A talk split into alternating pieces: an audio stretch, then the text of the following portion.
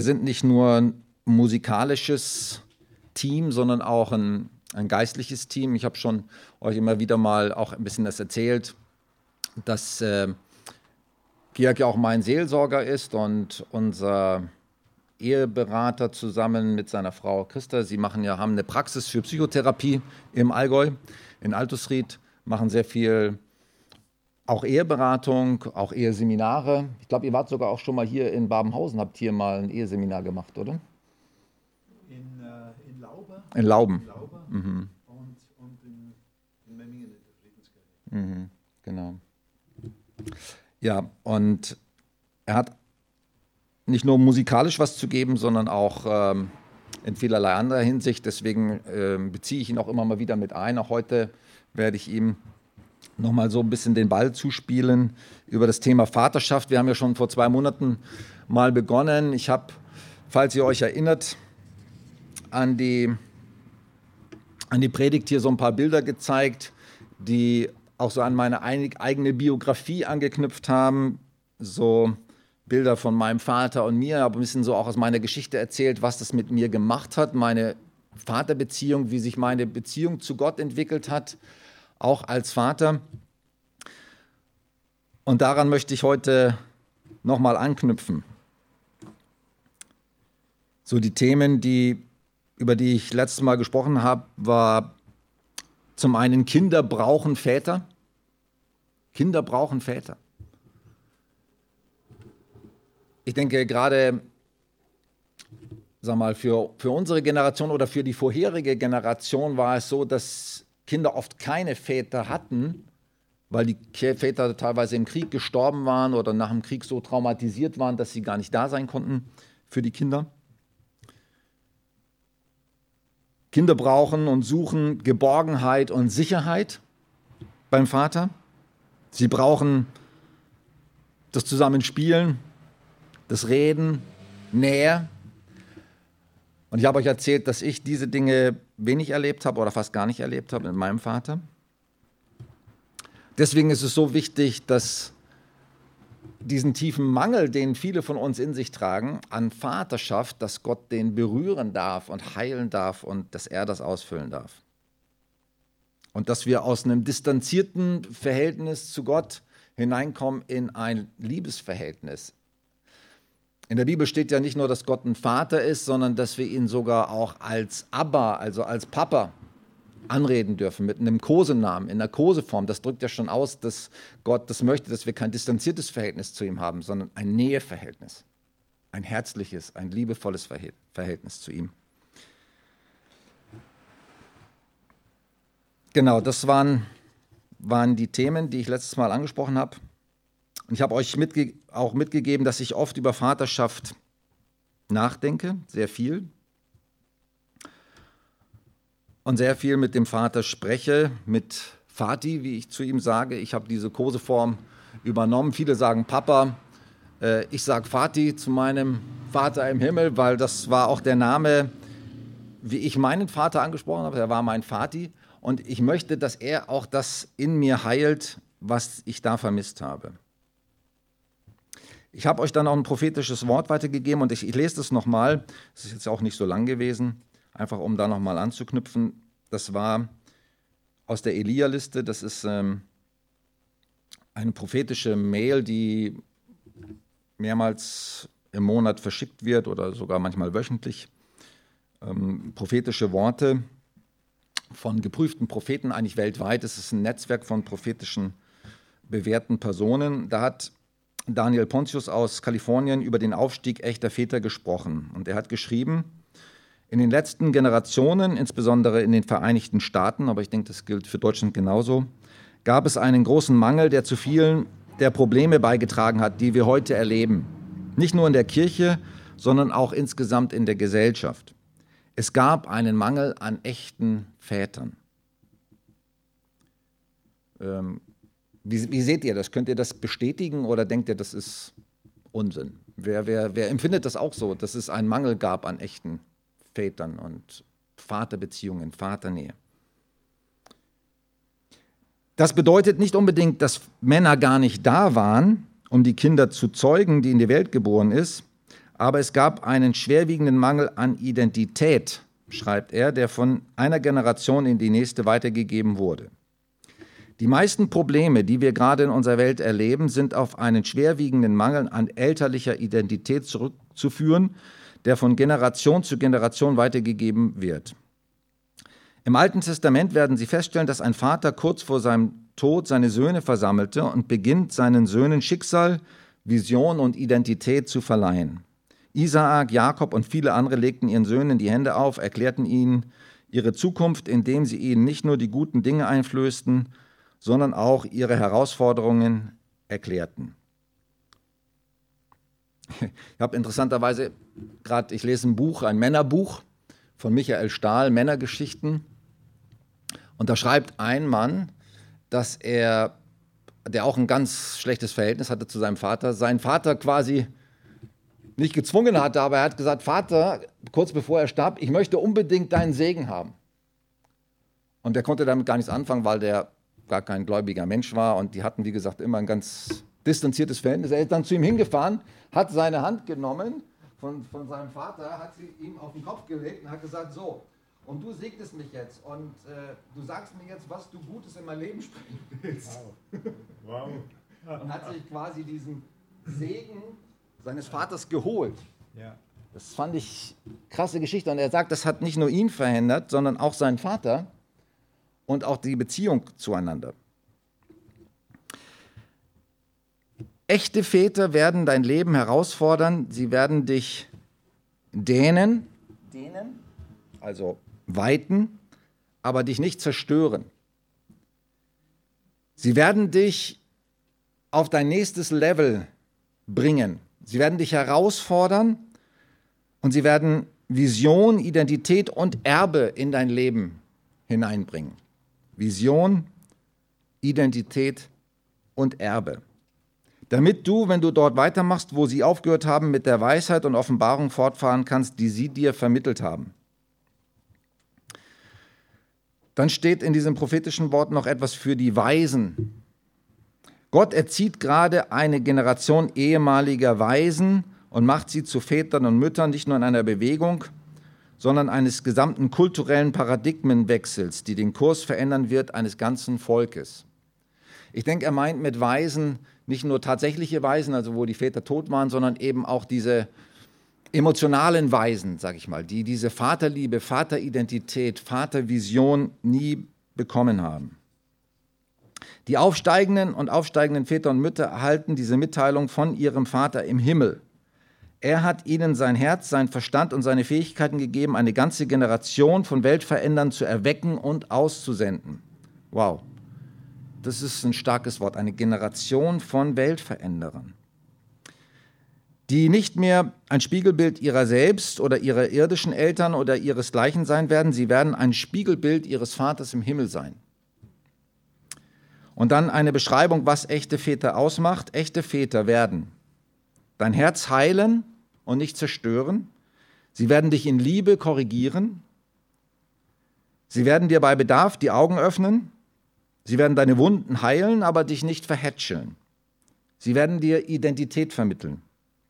Sie werden dein Herz auf das Herz Gottes ausrichten. Sie werden dir ein Erbe schenken und keines von dir erwarten. Sie werden dir ein Erbe schenken und keins von dir erwarten. Sie werden den Verschlinger aus deinem Leben entfernen und das Licht einschalten, wenn du im Dunkeln herumläufst. Sie werden dich herausfordern, weiter und höher zu gehen, als du es jemals getan hast. Soweit mal nochmal das prophetische Wort von Daniel Pontius. Ich fand das sehr stark, mich hat das sehr berührt, sehr tief angesprochen, weil ich glaube, dass dieses Thema Vaterschaft sehr wichtig sein wird für, für die nächste Zeit, für die kommende Zeit um nicht nur die Kirche zu verändern, sondern auch die Gesellschaft zu verändern. Weil ich glaube, Gottes Ziel ist nicht nur die Kirche zu erneuern und zu verändern, sondern auch die Welt zu verändern, die Gesellschaft zu durchdringen und zu prägen mit Vaterschaft.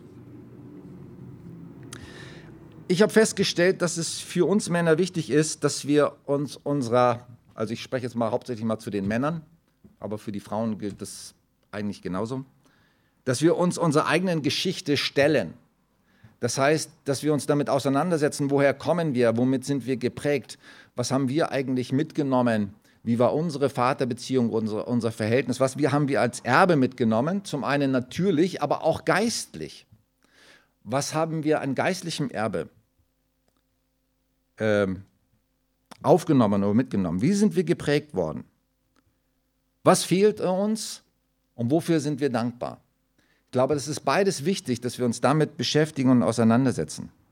Und es ist noch wichtiger, dass wir die Nähe zu unserem Vater im Himmel suchen. Wenn ich euch jetzt fragen würde, habt ihr ein inniges, herzliches Verhältnis von Nähe und Geborgenheit und Sicherheit bei eurem Vater im Himmel? Super. Aber geht es, geht es jedem so? ich rede jetzt mal von mir. Ich bin jetzt 35 Jahre mit Jesus unterwegs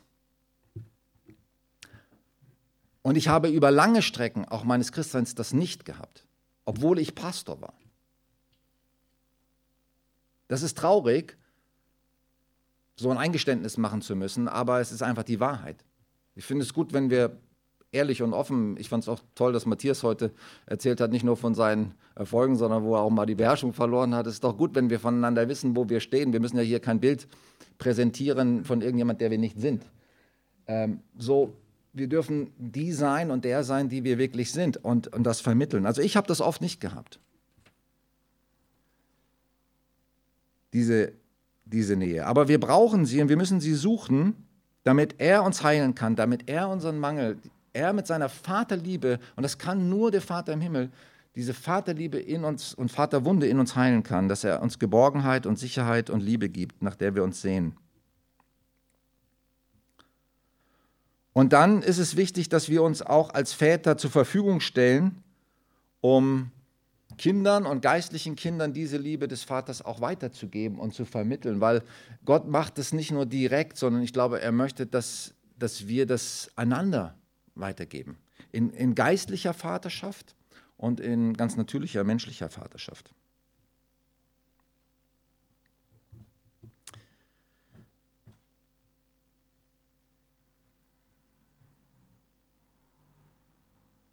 Also ich habe mich inzwischen, ich habe ich hab hier noch ein paar Dinge, die ich glaube ich letztes Mal schon gesagt habe, es schadet vielleicht nicht, wenn ich das wiederhole. Also ich habe mich im Laufe dieser 35 Jahre ich, ich war erst bekehrt oder ich habe erst Jesus gefunden, als mein Vater tot war. Äh, mein Vater ist gestorben, als ich 20 war und ich bin erst mit 22 zum Glauben an Jesus gekommen. So, ich musste diesen ganzen Weg der Heilung und Versöhnung ohne gehen, ohne dass mein Vater noch lebte. Aber ich musste mich viel mit ihm auseinandersetzen und das hat mich sehr geprägt und bis heute ist es so. Und ich kann heute sagen, ich bin versöhnt mit, meine, äh, mit meinem Vater und ich glaube, dass das sehr wichtig ist, dass wir uns versöhnen, auch mit Dingen, die wir als Mangel erlebt haben oder ja, vielleicht sogar als Verletzungen oder wo wir tiefe Wut oder Enttäuschung in uns tragen. Es ist so wichtig, dass wir uns damit versöhnen können und dann vergeben können und loslassen können. Weil ich hatte meinen Vater lange verachtet. Und wisst ihr, was passiert, wenn du jemanden verachtest? Es kommt auf dich selber zurück. Ist genauso wie beim Richten. Wenn du jemand anders richtest, dann richtest du dich selbst, kommt auf dich selber zurück. Und bei Verachtung, Verachtung ist was ganz Schlimmes. Was ganz Schlimmes. Und es ist auf mich selber zurückgekommen und es hat auch in, in mir selber tiefe Kerben geschlagen. Und ich musste das wirklich loslassen und ihm nachträglich, sage ich mal, nach seinem Tod auch Achtung wieder zusprechen in meinem Herzen. Die Dinge erkennen, wofür ich ihn achte und ähm, wie Gott ihn eigentlich gesehen hat.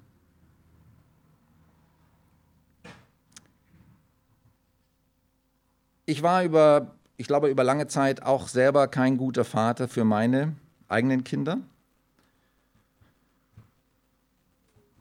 Das hat verschiedene Gründe gehabt, aber ich glaube, dass das, das Schlimmste ist für Kinder, ist, wenn sie keinen emotionalen Kontakt oder Zugang finden können zu Eltern. Wenn sie sich nicht verstanden fühlen, wenn sie nicht spüren und erleben, meine Eltern oder mein Vater, aber es, es gilt jetzt eigentlich genauso für Mütter auch, nehmen sich wirklich keine Zeit, sich für mich zu interessieren und nach mir zu fragen. Und das ist, das ist schwer. Ich glaube, es ist wirklich nicht schwer. Es ist eine der größten und wichtigsten Aufgaben, auch ein guter Vater, eine gute Mutter zu sein. Und nicht nur Kindern ein Zuhause zu geben und zu essen zu geben und sie äußerlich zu versorgen. Also mein Vater hat das sehr gut gemacht, hat es uns sehr gut äußerlich versorgt. Er war ein sehr fleißiger Mann und äh, wir hatten keinen Mangel in irgendeiner Hinsicht, was das Materielle angeht. Aber noch wichtiger als das Materielle ist das Emotionale. Noch wichtiger, viel wichtiger eigentlich. Also, was wir nicht nur mitgeben sollen, ist äh, nicht nur die äußerlichen Dinge, sondern vor allem Liebe, Wertschätzung und Zeit für Gespräche.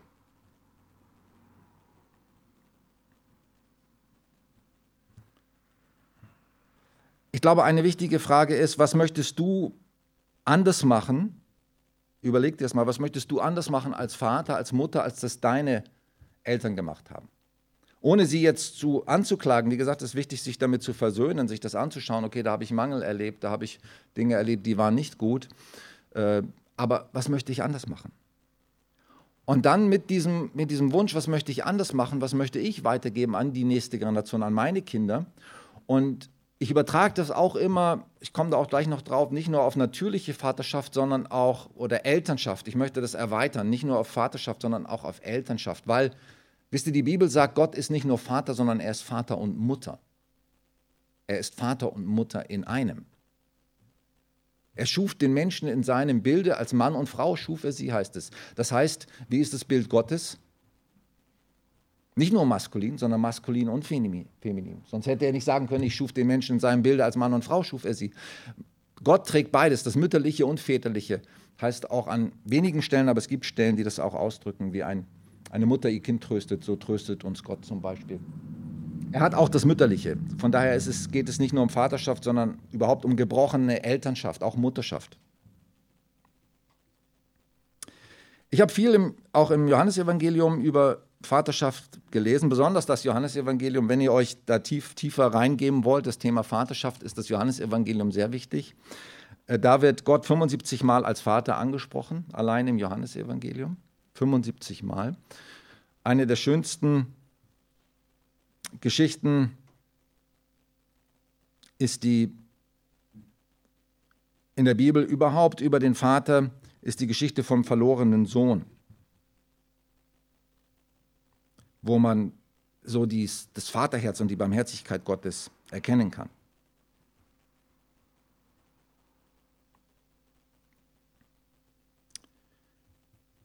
Worüber ich oft nachdenke, ist auch, wie Jesus mit seinem Vater umgegangen ist. Er, er sagt ja mal an einer Stelle oder ich glaube an mehreren Stellen sogar, ich tue nur das, was ich den Vater tun sehe.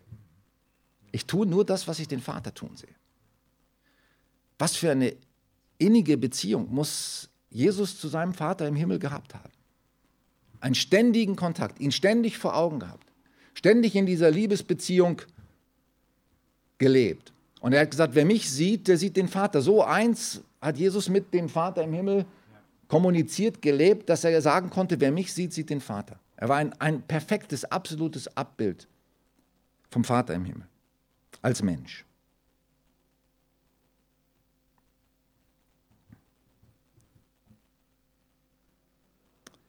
Ich merke, dass die, vor allem die Vaterliebe, das ist, was mich am meisten verändert. Das sind vielleicht Veränderungen, die nicht so, so schnell äußerlich oder nicht sofort sichtbar werden, aber ich bin zutiefst überzeugt, wer die Vaterliebe Gottes zutiefst erlebt, spürt und nicht nur sporadisch, nicht nur äh, ab und zu mal in, in, während eines Lobpreisliedes, sondern sie wirklich sucht und sie lebt und mehr und mehr in diese Beziehung zum Vater hineinkommt, wie Jesus sie gelebt hat. Das wird uns am meisten verändern, von allen Dingen. Von allen Dingen. Und es ist so wichtig, dass der Apostel Paulus schreibt mal über die Gemeinden, er sagt, eigentlich sind die Gemeinden und das mich manchmal tröstet, manchmal erschreckt mich das, aber manchmal tröstet es mich auch, dass es vor 2000 Jahren nicht anders war als heute. Er sagt, ihr Gemeinden, die er selber gegründet hatte, selber geleitet hat, ihr seid in einem schrecklichen Zustand, sagt er. Warum? Weil ihr habt keine Väter. Ihr habt keine Leute bei euch, die Gott in seiner Vaterschaft abbilden und widerspiegeln. Ihr habt zwar viele Erzieher, er sagt, ihr habt viele Zuchtmeister, Leute, die euch sagen, das ist richtig, so müsst ihr es machen, so ist es gut. Aber er sagt, was es mangelt bei euch ist Vaterschaft.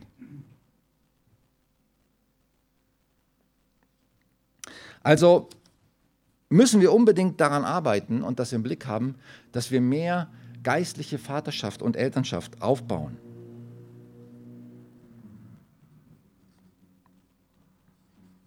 Und am besten tun wir das, wenn wir uns in Kinder schon investieren. Super, wenn, wenn Gemeinden gute, einen guten Kinderdienst haben. Und hier gibt es Roll Ranger und es gibt Kinderdienst. Und was Kinder schon früh erleben, nicht nur an, an persönlicher Eltern, guter Elternschaft, sondern auch an geistlicher Vaterschaft und, und wenn ihnen geistliche Themen vermittelt werden im Sinne und im, im, in der Art der Liebe des Vaters, das wird sie prägen. Und je früher wir damit anfangen, desto besser. Und die, die Kinder, in die wir uns investieren, sie werden die Väter und Mütter in der Gemeinde von morgen sein.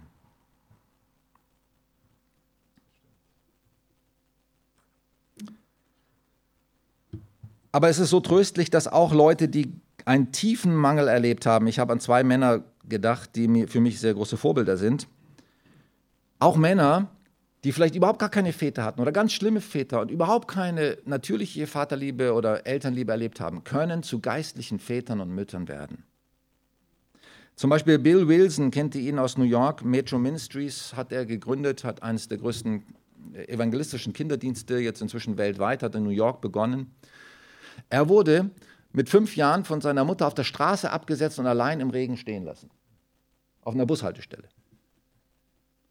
Und ein ein Pastor hat ihn aufgenommen, hat ihn gesehen, hat ihn in seine Familie aufgenommen, hat ihn adoptiert oder als Pflegekind aufgenommen. Es wurde nie herausgefunden, wer seine Eltern wirklich waren. Er wurde einfach dort im Regen stehen lassen. Und er ist ein Mann geworden, der wahrscheinlich mit der Vaterliebe Gottes mehr Kinder geprägt hat und mehr Menschen geprägt hat, als wie kaum ein anderer. Fantastisch. Einfach weil er so viel Vaterliebe erlebt hat. Und Bernd Segelko, der Gründer der Arche, der Archen in Deutschland, dem ging es ähnlich. Vielleicht sind sie deswegen so gute Väter und geistliche Väter, weil sie selber so viel Mangel erlebt haben und wissen, wie sich das anfühlt und wissen, was Menschen an Liebe brauchen, damit sie selber wieder zu geistlichen Vätern werden können habe ich Georg gebeten, dass er das noch ein bisschen ergänzt, meine Gedanken, weil ich schätze Georg auch sehr, jetzt nicht nur als Seelsorger, sondern ich weiß, er ist ein geistlicher Vater für viele Menschen, über viele Jahrzehnte schon. Durch seine Beratungstätigkeit, aber auch durch äh, geistliche Verantwortung, die, die du in der Gemeinde getragen hast, als Ältester und als Seelsorger für viele Menschen. Und ich fand es auch immer faszinierend, wie du wie du mit deinen eigenen Söhnen umgegangen bist. Äh, das war auch teilweise herausfordernd, was du mir da erzählt hast. Und vielleicht magst du das noch ein bisschen ergänzen mit dem, was dir dazu auf dem Herzen liegt. Gerne.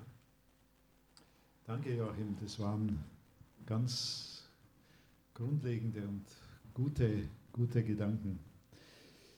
Arbeitet immer noch in mir.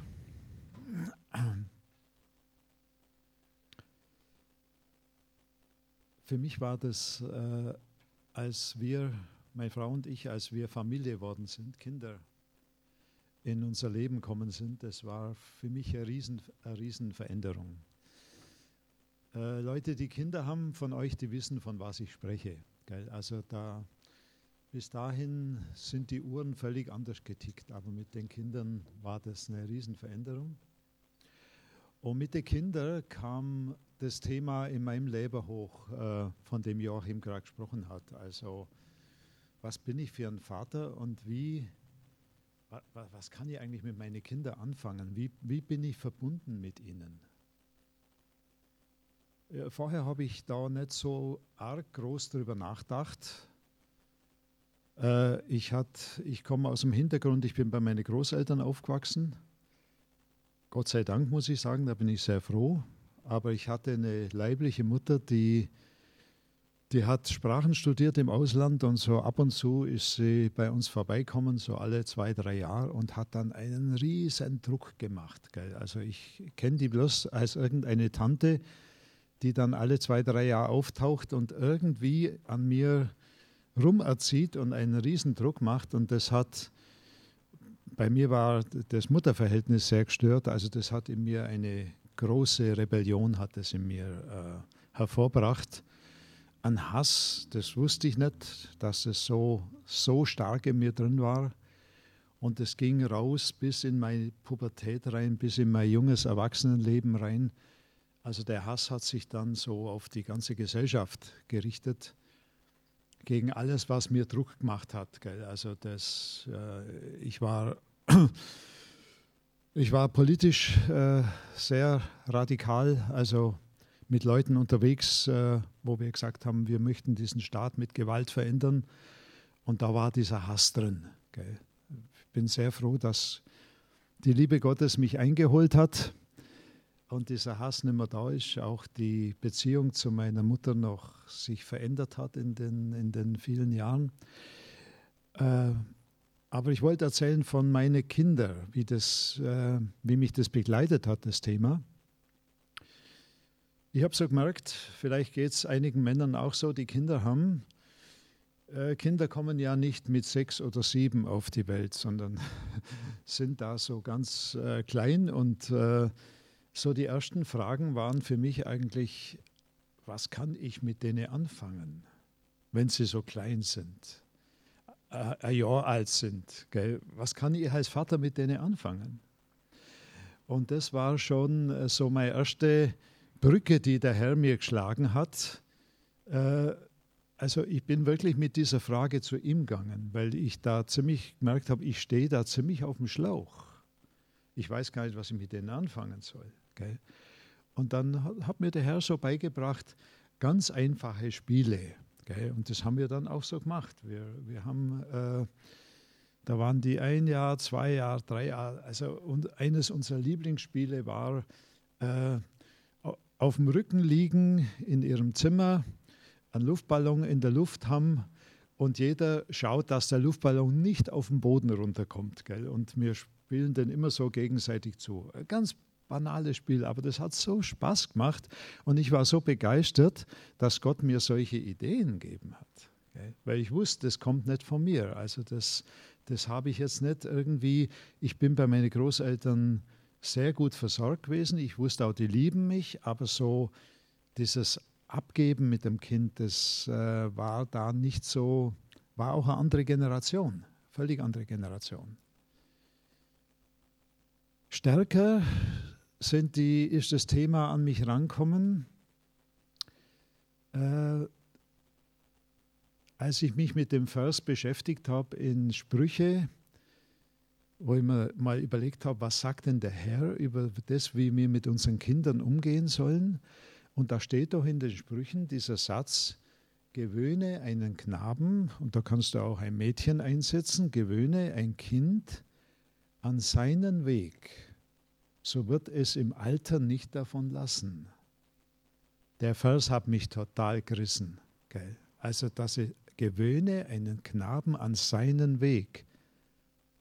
Ja, Herr, was ist denn, was ist denn sein Weg? Also habe ich wieder gemerkt, ich stehe auf dem Schlauch. Ich weiß eigentlich nicht, was der Weg von meinen Kindern ist. Aber ich habe begriffen, der Weg hängt immer ein Stück mit der Person zusammen. Der Weg hängt zusammen mit dem, was, was hat diese Person mitbekommen? Was ist das für eine Person? Matthias hat vorhin von seiner Tochter erzählt, das fand ich super, weil das so gut in das Thema reinpasst. Gell? Also von ihrer Angst. Sie konnte dir sagen, dass sie Angst hat. Gell? Und das ist schon mal wichtig, dass sie ist anders wie vielleicht andere Kinder von dir, die das viel schneller irgendwie unter die Füße gekriegt haben, dieses Thema. Da gab es gab es so eine Schlüsselsituation, wo mich das beschäftigt hat. Äh, wir haben vorher, bevor wir in Altersried gewohnt haben, haben wir bei meiner Schwägerin in Wickenspach gewohnt. Und äh,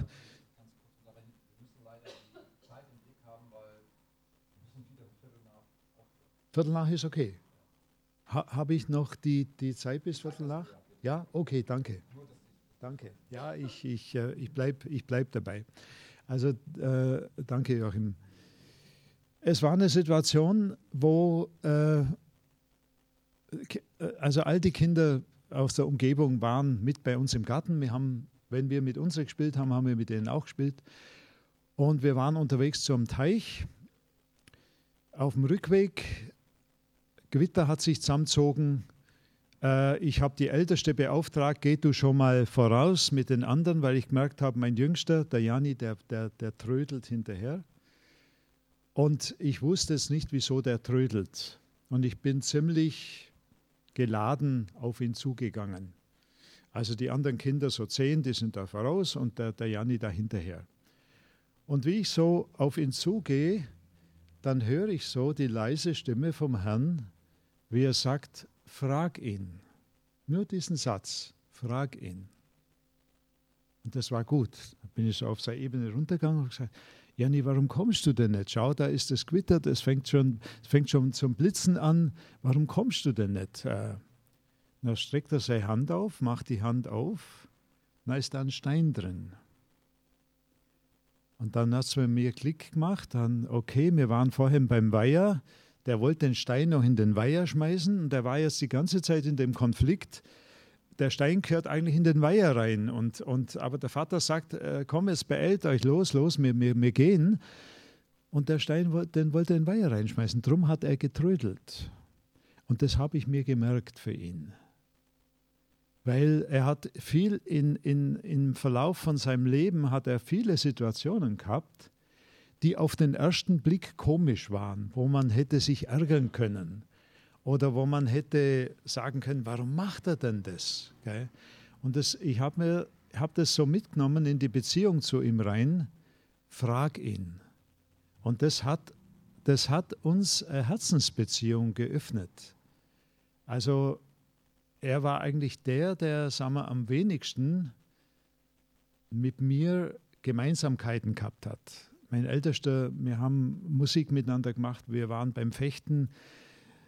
Als der Jan in die Pubertät gekommen ist, musste ich mit ihm zusammenhocken und mit ihm reden drüber. Du, äh, irgendwie es zwischen uns auseinander. Was könnten wir denn machen miteinander? Hättest du Interesse, mit mir mehr zu machen? Und dann hat er auch Ideen gebracht. Also ich musste ihn immer fragen, aber das war gut, weil das hat, das hat eingefädelt zwischen uns. Er hat mitgekriegt, dass wenn ich Dinge verboten habe oder wenn ich gesagt habe, äh, das möchte ich nicht, dass es so läuft, äh, dass es Hintergrund gehabt hat, dass es mir nicht wurscht war, wie es ihm geht, sondern dass ich nachgefragt habe, wie ist es für dich, auch wenn das Verbot klar gestanden ist. Also ich sage mal, gebe mal so viel weiter, weil es ist wieder ein Bild dafür, wie der Herr mit uns umgeht. Und ich mache jetzt einen Sprung. Er hat viel erlebt mit Jesus in seinem Leben. Äh, Er ist, äh, unser ältester Sohn ist, lebt ganz mit dem Herrn. Er weiß von allem und äh, hat auch so sein, in seinem Herzen hat er ganz sicherlich Glauben an Gott, aber er lebt es nicht so klar und so stark. Aber das, was er macht, das ist, er, er verändert seine Umgebung. Also wir sind mit lauter Leuten zusammen um uns rum, wo Drogen zum Alltag gehören. Er ist derjenige, der drin steht und Leute anspricht und sagt, hey, du, du schaust so schlecht aus, du schaust so beschissen aus. Könntest du dich mal, äh, mal probieren, zwei Wochen mal keine, keine Drogen zu nehmen, mal nichts zu rauchen? Und gibt dann Feedback, wie das ist, wie, wie, wie, wie er beieinander ist nach zwei Wochen. Ja. Also da ist was drin, da ist er, da, äh, Joachim hat vorhin von einem Erbe gesprochen. Wenn diese Herzensbeziehung gelingt, geben wir ein Erbe weiter. Und jetzt mache ich einen Punkt. Danke. Wir machen jetzt kein Abschlusslied mehr, aber ich würde gerne noch beten mit uns nochmal aufstehen.